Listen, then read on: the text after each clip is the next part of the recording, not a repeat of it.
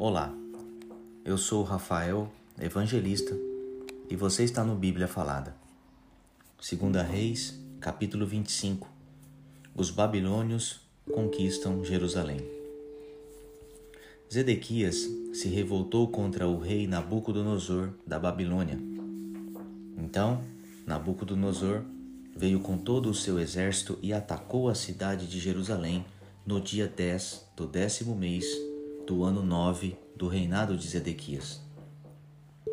Eles acamparam fora da cidade e construíram rampas de ataque ao redor dela. Ficaram cercando a cidade até o ano 11 do reinado de Zedequias. No dia 9 do quarto mês do ano, quando a cidade estava apertada pela fome e não havia comida para o povo, os babilônios conseguiram abrir uma brecha na muralha da cidade. Embora eles estivessem em volta da cidade, todos os soldados israelitas fugiram durante a noite. Eles saíram pelo caminho do jardim do rei, foram pelo portão que ligava as duas muralhas e fugiram na direção do vale do Jordão. Mas o exército dos babilônios perseguiu o rei Zedequias alcançou-o na planície de Jericó e todos os seus soldados o abandonaram. Zedequias foi preso e levado para o rei da Babilônia, que estava na cidade de Ribla.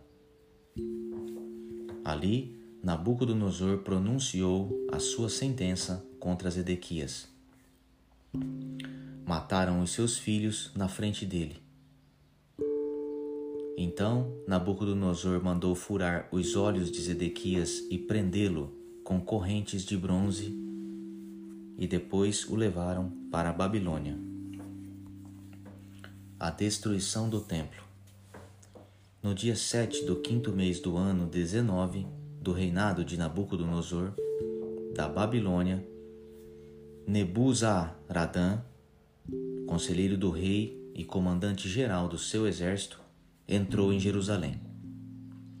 Ele incendiou o templo, o palácio do rei e as casas de todas as pessoas importantes de Jerusalém, e os seus soldados derrubaram as muralhas da cidade. Então, Nebuzaradã levou para a Babilônia as pessoas que haviam sido deixadas na cidade, o resto dos operários especializados e aqueles que haviam passado para o lado dos babilônios. Mas deixou em Judá algumas das pessoas mais pobres e as pôs para trabalhar nas plantações de uvas e nos campos. Os babilônios quebraram as colunas de bronze e as carretas que estavam no templo e também o grande tanque de bronze. E então levaram todo o bronze para a Babilônia. Também levaram embora as pás, as vasilhas usadas para carregar as cinzas do altar. Levaram ainda as tesouras de cortar pavios de lamparinas, as vasilhas de queimar incenso e todos os outros objetos de bronze usados no serviço do templo. Nebuzaradã levou embora tudo o que era feito de ouro ou de prata, incluindo as vasilhas pequenas e os pratos de carregar brasas.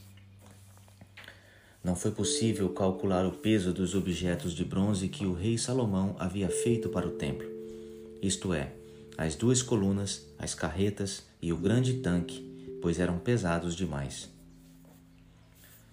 As duas colunas eram iguais e cada uma tinha oito metros de altura, com um remate de bronze no alto, que media um metro e trinta de altura, e em toda a volta do remate havia um enfeite rendilhado com as romãs de bronze.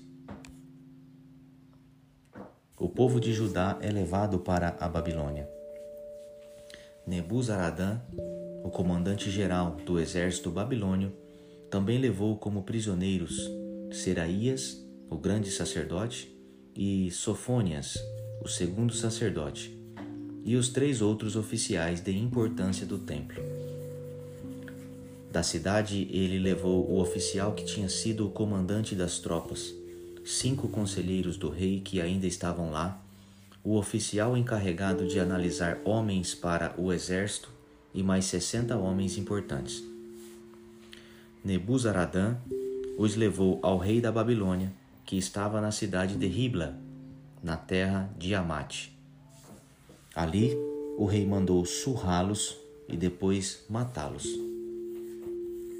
Assim, o povo de Judá foi levado como prisioneiro para fora da sua terra.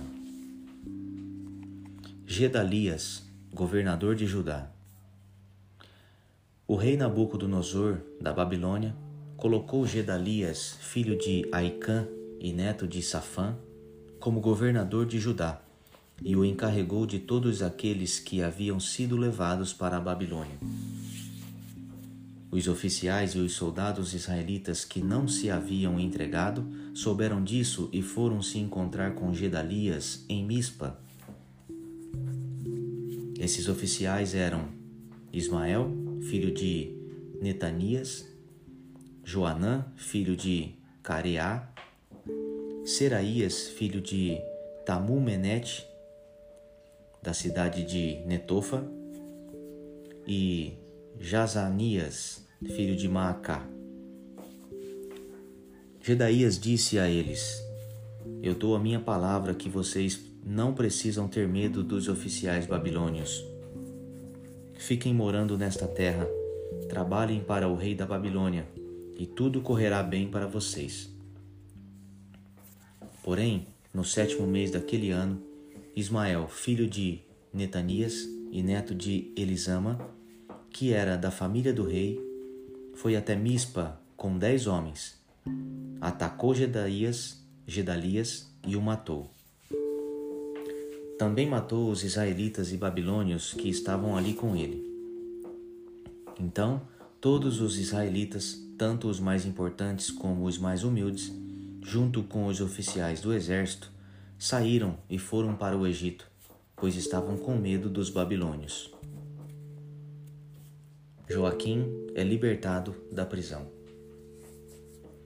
No ano em que Evil Merodach se tornou o rei da Babilônia, ele foi bondoso com o rei Joaquim de Judá e o libertou da prisão. Isso aconteceu trinta e sete anos, onze meses e vinte e sete dias depois que Joaquim havia sido levado como prisioneiro. Evil Merodach tratou Joaquim com mais bondade e lhe deu uma posição mais alta do que a dos outros reis que eram prisioneiros com ele na Babilônia. E assim deixaram que Joaquim tirasse as suas roupas de prisioneiro e vestisse as suas próprias roupas e comesse junto com o rei pelo resto da sua vida. E todos os dias, enquanto viveu, recebeu do rei uma pensão para o seu sustento. Com este capítulo de número 25, nós encerramos o livro de Segundo a Reis.